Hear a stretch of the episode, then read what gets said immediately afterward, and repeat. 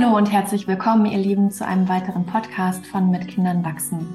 Ich bin Anne Hackenberger und freue mich heute im Gespräch mit Ute Barbara Thiermann zu sein, die ganz viel erzählen kann zum Thema Achtsamkeit mit Babys, beziehungsweise nicht mit Babys, aber in der allerersten Zeit, wenn wir ein Baby haben.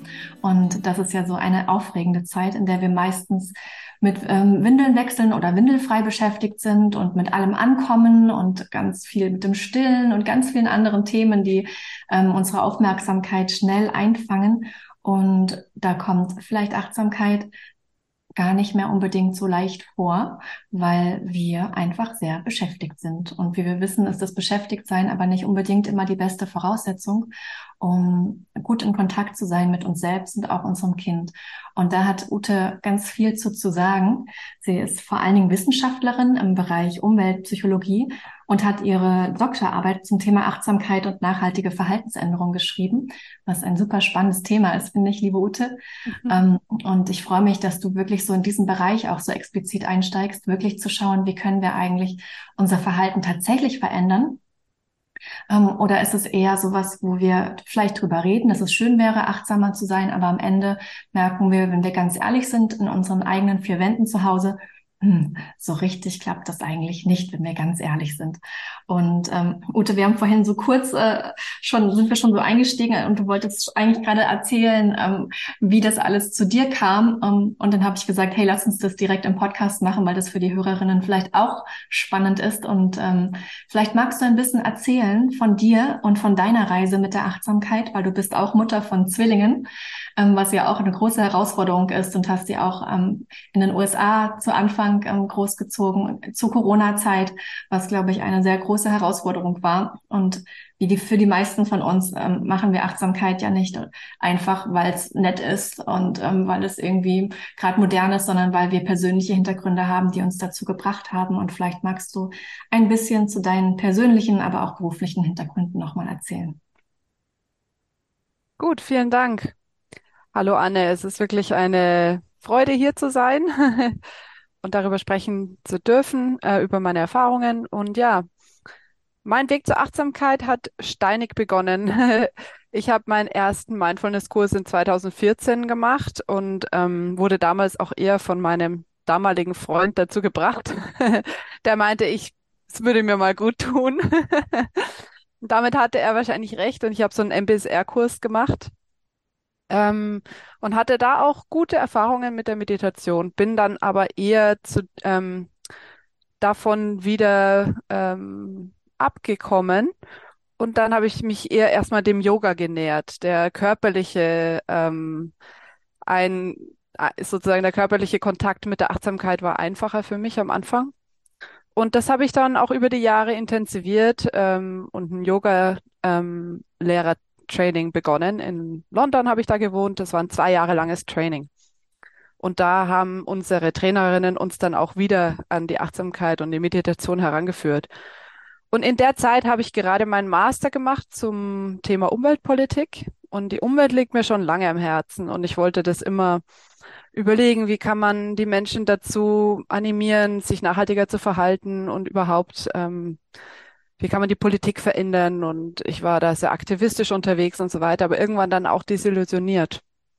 Und es kam dann irgendwie alles so zur gleichen Zeit, dass ich den Master gemacht habe, die Yoga-Lehrerausbildung und ich so beobachtet habe, wie in meinem Umfeld ich da in dieser Yoga-Welt doch viele Menschen irgendwie mehr ähm, Wert legten auf nachhaltige Kleidung, veganes oder vegetarisches Essen und einen anderen Umgang irgendwie mit der Natur.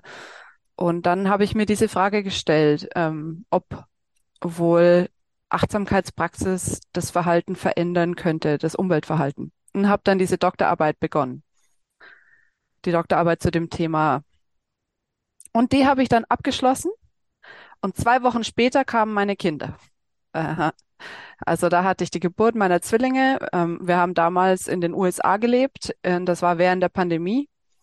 Und ähm, wir waren abgeschottet von jeglichem Kontakt zu unseren Familien, weil sowohl ich als auch mein Mann kommen aus Europa äh, ursprünglich und ähm, da waren wir sehr auf uns alleine gestellt. Also zu der Zeit, als ich dann meine Doktorarbeit beendet habe und ähm, auch sehr regelmäßig Yoga praktiziert und unterrichtet habe und ähm, auch äh, regelmäßig meditiert habe, dann kam ich natürlich in diese Geburt und in diese erste Babyzeit mit viel Schwung und Elan der Achtsamkeit hinein. Ähm, aber natürlich hat dann die Ankunft meiner Zwillinge komplett mein Leben verändert. Also wirklich von innen heraus Kopf auf den Kopf gestellt und die wirkliche formelle Achtsamkeitspraxis, also sowohl Yoga als auch Meditieren auf dem Kissen, war dahin. Und ich weiß noch, dass am Anfang ich da auch ein bisschen Gewissensbisse hatte, oh, und jetzt äh, praktiziere ich nicht mehr regelmäßig und so weiter. Ähm, aber ich habe immer daran gedacht, was ich mal auf einem ähm, Retreat mit John Kabat-Zinn ähm, gehört habe, als er meinte, wisst ihr, wenn ihr zu müde seid zu meditieren und auf eurem Meditationskissen einschlaft, dann geht einfach schlafen. Und das war mein Mantra für die ersten 18 Monate war meine Schlafqualität so dermaßen schlecht, dass ich einfach nicht meditieren konnte. Es ging nicht. Und natürlich mal ein bisschen Yoga für den Rücken oder so zwischendurch, aber diese, ähm, ja, diese formelle Praxis auf dem Kissen, die fiel weg. Und dennoch, nach zwei, drei Monaten in kompletter Isolation mit den Kindern, mein Mann hat Vollzeit gearbeitet, habe ich gemerkt, wie die Menschen, mit denen ich gesprochen habe am Telefon, meine Eltern, meine Familie, meine Freunde immer sagen, also ich kann das gar nicht verstehen, wie du so entspannt bist. Du hast Zwillinge und bist da ganz alleine und ihr müsst das alles wuppen mit eurem Alltag. Also ich würde die Krise kriegen. Und dann habe ich drüber nachgedacht, dass ich glaube, also dass es die Achtsamkeitspraxis indirekt war, die mich in dieser Zeit abgefangen hat. Mhm. Und nicht nur abgefangen, sondern eigentlich habe ich die Zeit sehr genossen. Und mhm. wirklich von innen heraus mich einfach in diese Erfahrung hin, hingegeben. Mhm. Und ähm, da war nicht mehr viel Platz für Zeit für mich, aber irgendwie habe ich die auch nicht gebraucht, mhm. weil ich hatte viel Zeit für mich im Kontakt mit meinen Kindern. Und mhm. in der Zeit kam es mir so, dass ich denke, wenn, also, wenn man im Umgang mit Babys vor allem im ersten Jahr, glaube ich, ähm, ist es eigentlich eine sehr, sehr achtsame Zeit man, viele Menschen sagen, oh, ich könnte stundenlang das Gesicht meines Kindes anschauen. Ich bin so verliebt. Und ja, es ist eigentlich schon eine meditative Zeit. Man ist ja sehr in sich gekehrt und abgeschottet und zu Hause. Viele Menschen empfinden dann den ständigen Familienkontakt und die vielen Besuche eher als anstrengend. Und ja, in der Zeit haben sich da so Strategien bei mir entwickelt, wie ich denn mit meinen Kindern Achtsamkeit praktizieren kann. Mhm. Und ich glaube, das ist auch was, was total spannend ist für viele, die hier zuhören, weil ähm, ich kann, konnte gerade sehr viel damit anfangen, mit diesem, dann sind die Kinder da und dann haben wir keine Zeit mehr für formale Praxis, was nicht heißt, dass wir nicht doch auch Achtsamkeit praktizieren können. Und ich erlebe das auch so, dass, ähm, dass der Kontakt mit den Kindern auch ganz viel mit dem Kontakt mit mir zu tun hat im Grunde sogar die Voraussetzung ist, dass ich im Kontakt mit mir bin, um wirklich im Kontakt mit den Kindern sein zu können.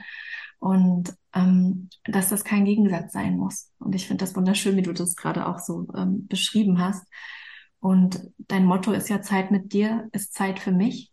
Und vielleicht magst du dazu noch ein bisschen was sagen, weil das mag vielleicht erstmal für den einen oder die andere Zuhörerin erstmal irritierend sein, weil wir ja auch oft so das Gefühl auch tatsächlich manchmal von außen bekommen, ah ja, da hast du dann gar keine Zeit mehr für dich oder vielleicht fühlt es sich auch wirklich so an. Wir sind vielleicht manchmal auch überrascht oder überrumpelt davon, wie wenig Zeit wir für uns haben, wenn wir dann Kinder haben ähm, gerade im ersten Lebensjahr, ne, können wir froh sein, wenn wir mal allein auf Klo gehen können. Und das ist ja vorher wie unvorstellbar, ja, so, hä, wie, so soll das sein? Und tatsächlich. ähm, und dann ist vielleicht auch die Frage von anderen, die noch keine Kinder haben, okay, wie macht man das dann überhaupt? Ähm, wie kann das gehen, dass man so sehr für jemand anderen da ist und so wenig Zeit für sich alleine hat? Ähm, und irgendwie geht das ja dann doch auch. Und umso besser, wenn wir das auch auf diese Art und Weise für uns innerlich vielleicht ähm, shiften, dass wir sagen, es geht ja nicht darum, um eine Art von Konkurrenz, ne? Wie viel Zeit verbringe ich mit meinem Kind, wie viel Zeit mit mir und wie viel Zeit verbringt vielleicht der Partner auch noch mit dem Kind. Da gibt es ja auch oft viele Konflikte in diesem Bereich, sondern direkt von Anfang an zu wissen, Zeit mit dir ist Zeit für mich. Und vielleicht hast du Lust, darüber ein bisschen zu sprechen. Ja, dieses Motto habe ich mir überlegt, weil ähm, ich damals ja im Kontakt mit vielen anderen Frauen stand, die durch die gleiche Erfahrung gingen, die auch Kinder, Babys hatten in der Zeit. Aber ich war die Einzige mit Zwillingen. Und ähm, im direkten Vergleich war das oft so, die anderen hatten recht schnell schon Zeit, ähm, Sport zu machen. Eine davon war auch recht wohlhabend, die hatte gleich einen Teilzeit-Babysitterin angestellt und ähm, die andere hatte Familie da und so. Und, und dann war es immer so, ach was, du hast gar keine Zeit für dich? Und, und ja, also ich mache jetzt zweimal die Woche äh, Fitness und ach, es ist so wenig und ich habe viel mehr gemacht vorher. Und dann habe ich so richtig gemerkt, wie diese, das vielleicht auch so ein bisschen ähm, eine ähm, westliche Einstellung ist, dass ich Zeit für mich selbst brauche. Auch ein bisschen was äh, in dem Sinne vielleicht ähm, äh, halt sehr individualistisch und vielleicht auch kapitalistisch, dass man Zeit für sich braucht. Ähm, und, und das bedeutet, ohne andere Menschen zu sein. Und dann, wie du sagst, dann kommt der Kampf mit dem Partner. Wer hat mehr Zeit für sich? und, ähm, und, und was ist fair? Und die Frage der Fairness ist ja oft auch nicht die Gleichheit der Stunden, sondern wie komme ich mit meinen Ressourcen und äh, zurecht. Und deswegen fand ich das dann eher frustrierend, mit anderen Leuten zu sprechen, die dann auch mit ihren Kindern ähm, äh, viel mehr unternehmen konnten und, und selbstständiger waren, weil mit zwei Kindern ist man einfach viel mehr angebunden als mit einem noch. Ähm, ja, und, und da kam mir das so, dass dass ich nicht alleine sein muss, um Zeit mit mir zu verbringen, sondern Zeit mit mir bedeutet ja, dass ich mit mir in Verbindung stehe und vielleicht auch mit meinem Kind. Und wie empfinde ich jeden Moment und den nächsten Moment? Und es soll ja jetzt auch nicht so sich anhören wie Blümchen und Rosen. Ich meine, das sind viele, viele schwierige Momente. Also vor allem der Verlust von regelmäßigen guten Schlaf ist, glaube ich, das Allerschlimmste für die meisten. Also wie schwierig man die Erfahrung betrachtet, ein Kind zu haben, hängt, glaube ich, sehr davon ab, wie gut dieses Kind schläft. Und in den USA ist natürlich auch Schlaftraining eine absolute ähm, Mehrheit der Leute, die ihre Kinder in kürzester Zeit äh, Schlaftraining unterwerfen, was vielleicht, man will die Eltern ja auch nicht ähm, beschuldigen, sondern wenn man nach drei Wochen wieder Vollzeit arbeiten gehen muss, dann sind die Ressourcen für durchwachte Nächte auch äh, reduzierter. Also das habe ich dann auch dort beobachtet. Aber ja, also ich, also mir geht es darum, nicht aus den Augen zu verlieren, dass Achtsamkeit nicht bedeutet, dass wir alles einfach finden und schön und kein Stress da ist und keine Schmerzen und keine Frustration und Ärger und ähm, weinen aus Verzweiflung oder so, sondern eher, wie gehe ich in dem Moment damit um? Hm, ja, das finde ich wunderbar, dass du das sagst, weil das auch meine Haltung ist. Und ich weiß, manche ähm, sehen das vielleicht anders und denken, dann wären wir nur noch entspannt und glücklich. Und dem ist ja nicht so. Dann ist es eher eine Enttäuschung, wenn das nicht klappt und wir denken, ach, was falsch. Ähm, aber das ist eben gar nicht so, sondern genau wie du sagst, es geht mehr darum, wie kann ich damit sein, wie es ist und nicht, ähm, kann ich es dadurch wegmachen. Ne? Das ist eine ja. Fragestellung und dafür ist Achtsamkeit tatsächlich nicht da. Ja. Ja, und dann dadurch, dass ich ja auch Yoga unterrichtet habe und, und, und viel dann äh, Meditation ähm, im buddhistischen Kontext dann auch erfahren hatte vor der Geburt, ähm, aber von Lehrern, die schon viel, also diese Lehrer dort, die ich, den, denen ich da, mh, mm, mit denen ich praktiziert habe, die haben immer viel Wert darauf gelegt, Achtsamkeit im Alltag. Wenn ich kehre, kehre. Wenn du isst, iss. Wenn du gehst, gehe. Mhm. Und dann dachte ich, okay, wenn du ein Baby hältst, halte dein Baby. Mhm. Wie fühlt es sich an? Wie riecht es? Und einfach nur da zu sein und das zu empfinden, das ist ein achtsamer Moment.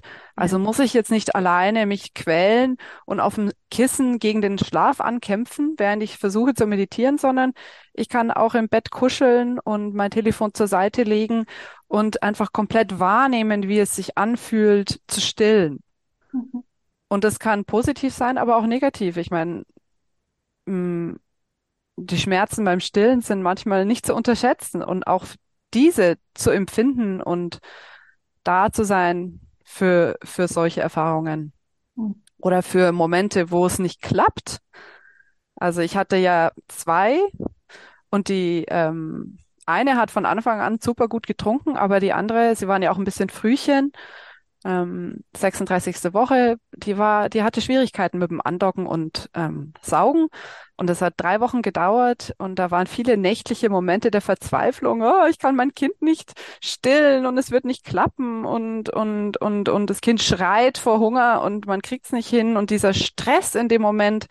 Und da irgendwie nicht zu sagen, ich schmeiß alles hin, jetzt gebe ich halt einfach die Flasche, sondern einmal tief durchatmen. Ah. Und einfach wahrnehmen, wie einen das in dem Moment mitnimmt. Mhm. Und dann vielleicht auch, also meine, meinen Glauben, also sozusagen nicht so durchzudrücken. Es gab so Momente, wo mein Mann gemeint hat, jetzt lass uns doch die Flasche geben. Und ich konnte das dann auch akzeptieren als Vorschlag in dem Moment und nicht zu denken, es ist schwarz oder weiß, entweder ich stille oder ich gebe die Flasche, sondern manchmal hat diese ein, zwei Flaschen dem Kind die Kraft gegeben, beim nächsten Mal wieder besser zu saugen. Mhm. Und Ja. das annehmen zu können, so ein, so ein Vorschlag, der, der, der eigentlich gegen meine Glaubenssätze war, Mhm. das war dann irgendwie voll die gute ähm, Erfahrung. Und ich glaube, ohne die Achtsamkeitspraxis wäre ich da viel radikaler gewesen und weniger offen. Also Achtsamkeit ist auch Flexibilität im Geist, ne?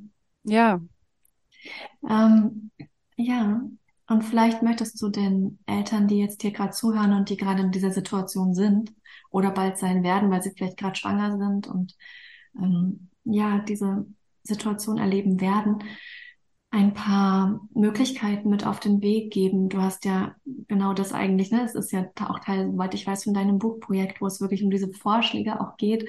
Wie ist es denn überhaupt möglich, wenn wir eben nicht mehr nur auf dem Kissen praktizieren können, sondern wenn der Alltag eigentlich zu unserer Praxis wird und gerade dieses Zeit mit dem Baby zu verbringen eigentlich Zeit für Achtsamkeitspraxis ist und auch Zeit für mich ist.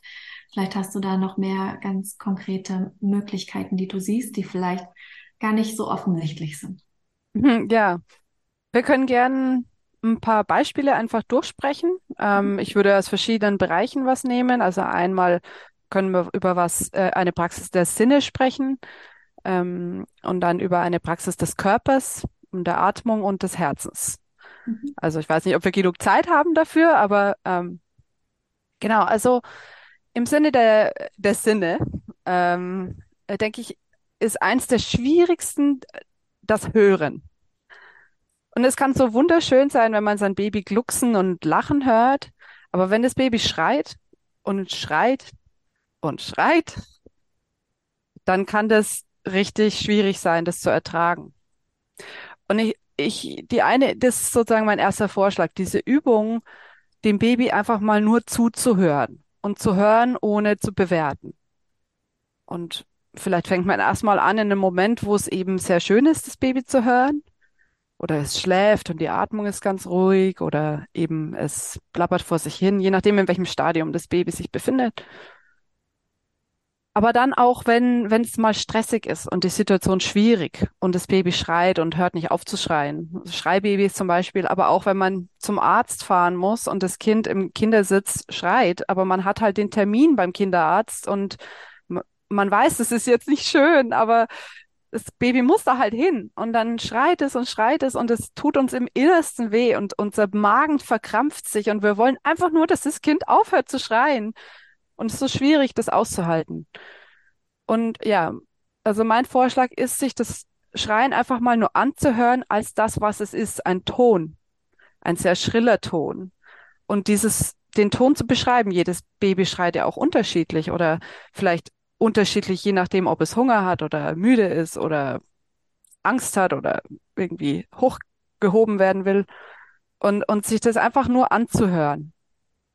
Und dann vielleicht mit Hilfe der Atmung auch mal durchatmen und nicht sofort zu agieren und etwas zu tun. Also manchmal hüpft man rum wie ein Wilder und versucht alles zu machen und dann Baby hinlegen und wieder hochnehmen und dann dies und das und dies und das und das Baby hört einfach nicht auf. Und ich glaube, dass das Schlimmste eigentlich ist, die Empfindung der Verzweiflung, dass das Kind nicht aufhört. Also diese Koppelung des Geräusches des Weinens an den Wunsch, dass es aufhört. Hm. Und das Gefühl der Verantwortung, dass man ja kein guter Elternteil ist, keine gute Mama oder Papa, wenn das Kind nicht aufhört zu schreien. Aber manchmal schreit's halt.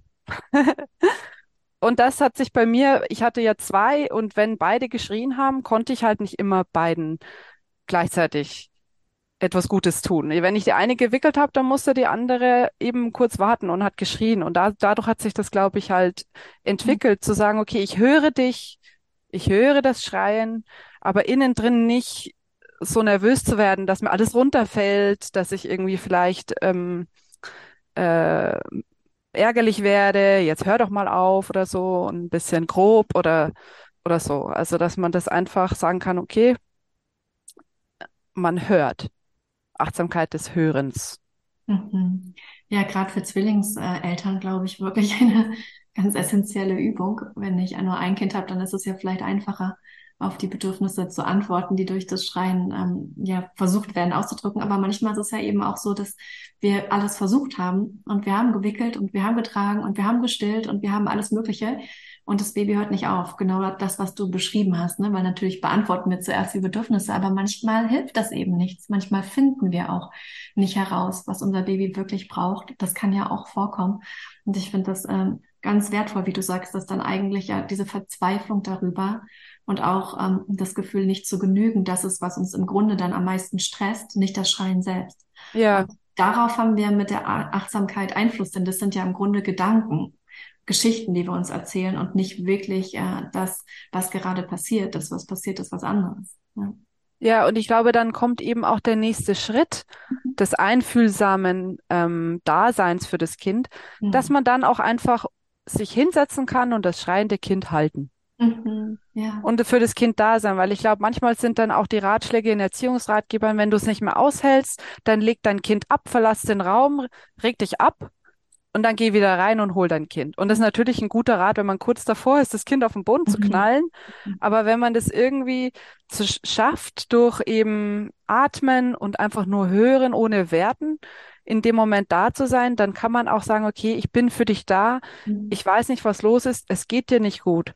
Mhm. Und, und dann kommt noch dazu der Gedanke der ähm, Impermanence, ich weiß mhm. gerade nicht die Übersetzung auf Deutsch, aber es wird aufhören zu schreien. Es wird ja. aufhören. Vielleicht dauert es ein paar Stunden, aber es wird aufhören zu schreien und es wird wieder schlafen und es wird essen. ja. So, und, und dann auch einfach darauf zu vertrauen, dass, dass es wieder weitergeht. Aus diesem Moment des Leidens heraus äh, wird es sich wieder verändern. Mhm. Ja. Ja, schön. Das ist eine ganz wertvolle Praxis und, glaube ich, sehr umsetzbar für Eltern.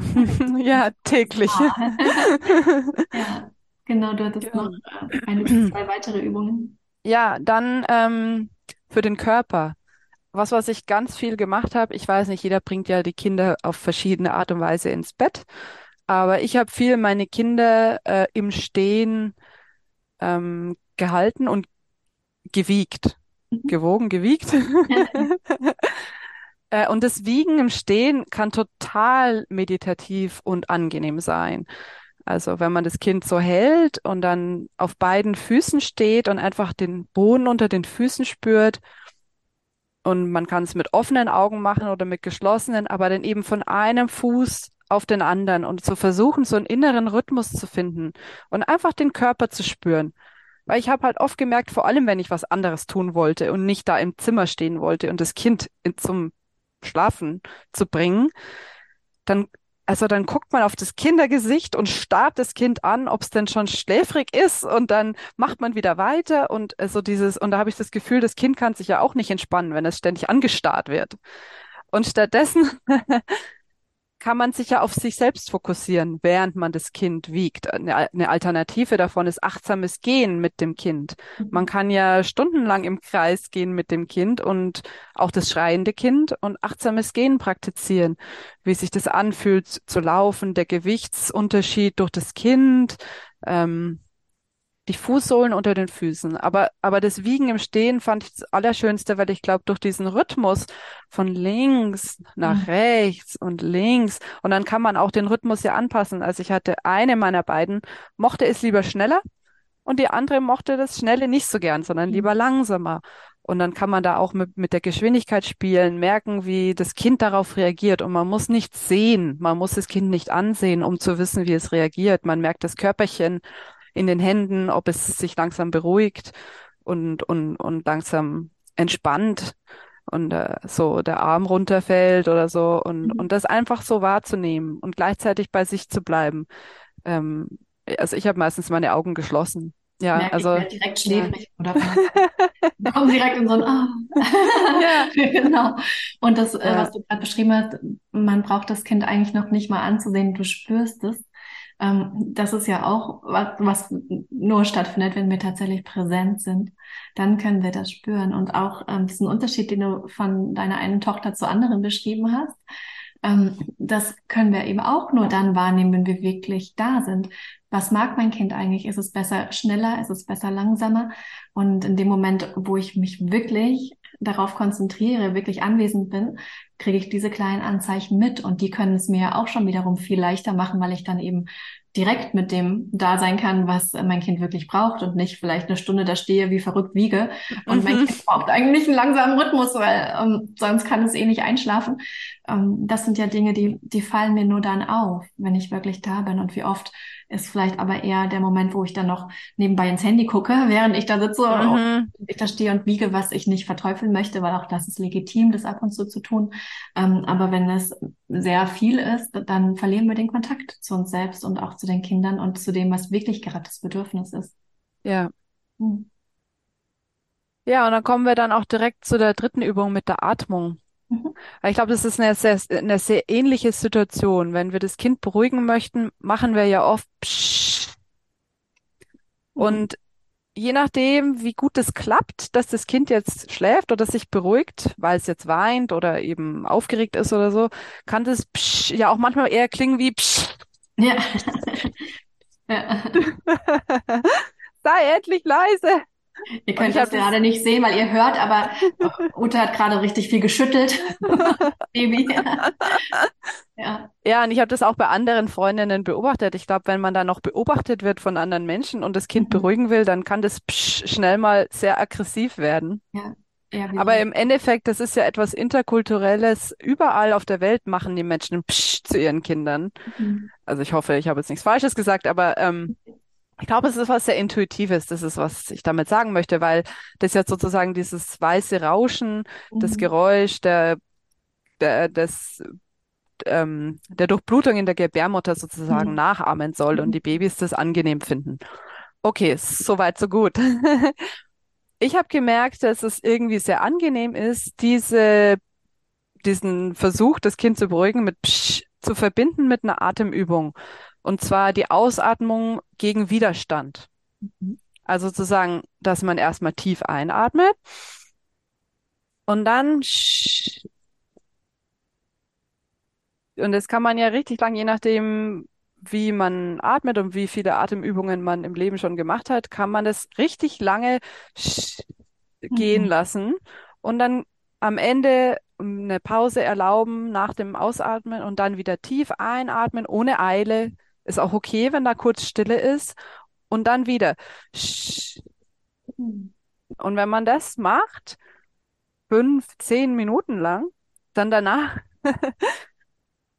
fühlt sich die Atmung anders an. Also dann mhm. ist man viel entspannter und man kann das ja auch machen mit geschlossenen Augen, egal wie das Kind sozusagen, ob es sofort reagiert und sich sofort beruhigen lässt, weil ich glaube, ist es auch was, das habe ich bei meinen Babys beobachtet, dass wenn die sehr außer sich sind, kommt das Beruhigen nicht auf einmal, mhm. sondern so in Wellenform.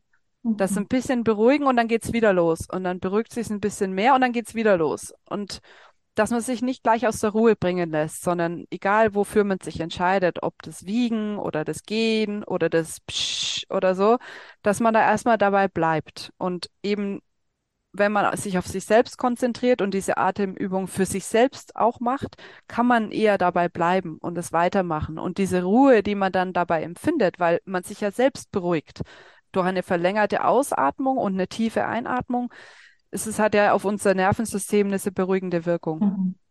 Und oft ist es dann so eine gemeinsame ähm, Runterregulierung Ja. des, des Elternteils und des Mhm. Kindes. Ja, also ich fand dieses, diese Atemübung auch immer sehr hilfreich. Ja. Ja, ich mag da gerne noch was äh, hinzufügen, was, ähm, was wirklich wichtig ist zu verstehen, ist ja, dass Babys ganz viel Koregulation brauchen. Ähm, das bedeutet, sie können sich noch nicht selber regulieren, ihr Nervensystem noch nicht selber beruhigen und sie brauchen das ja von uns als Erwachsene. Und ähm, wenn wir aber desreguliert sind, unser Nervensystem gerade selber im Alarmzustand ist, dann können wir natürlich auch unsere Kinder nicht so besonders gut beruhigen, weil ein alarmiertes Nervensystem beruhigt nicht ein anderes alarmiertes Nervensystem, sondern steigert eventuell sogar noch den Stress. Und deswegen ist dieser Weg, uns erstmal selber zu regulieren, selber unser Nervensystem ein bisschen zu beruhigen, ein Königsweg, ne, wenn es darum geht, unsere Kinder zu begleiten und zu koregulieren. Deswegen finde ich, sind das alles ganz schöne, schöne ähm, Übungen, die du da beschreibst, die genau das ermöglichen, ähm, so dass wir gemeinsam eigentlich ein bisschen ruhiger sein können und ähm, und dadurch natürlich der Stress insgesamt sinkt. Und das ist ja für alle ähm, Eltern gerade im ersten Lebensjahr so ein ganz eine ganz essentielle ähm, Ressource, dass wir wirklich ähm, lernen, wie können wir uns regulieren, wie können wir den Stress reduzieren, wie können wir wirklich präsent sein im Kontakt mit unseren Kindern und uns selbst dabei nicht verlieren. Und ich finde, das ist das, was du so schön rausgearbeitet hast, weil für mich ist es immer wieder elementar, sich selbst nicht zu verlieren im Kontakt. Du hast es vorhin auch gesagt, in Verbindung mit mir, im Kontakt mit dir, hast du es genannt. Und das ist das, was du eigentlich durch die Übungen, die du ähm, jetzt beschrieben hast, ja wirklich für Eltern möglich machst. Und das finde ich eine ganz äh, wunderschöne Arbeit. Und du hast ähm, da eben auch gerade ein Buchprojekt ähm, in der Schublade. Wir hoffen, das kommt 2024 ähm, dann raus, sodass alle, die dann erst Babys bekommen, ähm, davon profitieren können. Ähm, und für alle, die vorher schon Interesse dran haben, ähm, können sie vielleicht auch auf deiner Website was finden. Da frage ich dich gleich nochmal, kannst du auch sagen, wo sie dich finden können. Ähm, und es wird auch ein Webinar mit dir geben. Ähm, ist geplant am Anfang nächsten Jahres, soweit ich jetzt weiß. Das Datum, konkrete Datum schreiben wir hier noch in die Show Notes, so dass ähm, ihr daran teilnehmen könnt, wenn ihr Lust habt. Und ähm, ich finde, es ist eine ganz wertvolle Arbeit, die du machst. Und auch, ähm, was mir besonders gut gefällt, ist, dass es wirklich so moralfrei ist. dass du da nicht mit dem Zeigefinger stehst und sagst, jetzt seid aber mal achtsam, liebe Eltern. Und die Eltern denken, ja, mein Gott, ich mache schon alles mögliche andere, das soll ich jetzt auch noch hinkriegen. Ähm, sondern dass du das so wunderschön in den Alltag einbaust. Das, was wir ohnehin tun, wie das, was so ganz natürlich Ja. Ähm, und dadurch kostet es nicht noch mehr Zeit, weil Zeit ist etwas, was ja junge Eltern auch nicht so oft haben, ähm, sondern es ist so wunderbar integrierbar. Und ich habe große Lust, mehr darüber zu erfahren. Ich finde das, das ganz äh, schön, dass du da ja so wirklich praktisch auch umsetzbar ähm, zusammengesammelt hast aus eigener Mhm. Erfahrung. Das heißt, es ist äh, proof, ne? Evidence proof, würde man in der Wissenschaft sagen. Es ist evidenzbasiert, es ist wirklich ähm, praxiserprobt und mit Zwillingen würde ich mal sagen, wirklich doppelt so gut praxiserprobt. Ja, ich danke dir sehr, Ute, Ute, ähm, für dieses Interview. Möchtest du den Eltern, die hier zuhören, noch was mitgeben? Gibt es noch was, was du vielleicht noch anfügen möchtest, aber auch gerne vielleicht noch ähm, Hinweise geben, wo sie dich finden können, wenn es Interesse gibt? Mhm. Ja, wie du schon erwähnt hast, äh, habe ich eine Webseite. Ähm, da können wir die ja Mhm. einfach verlinken.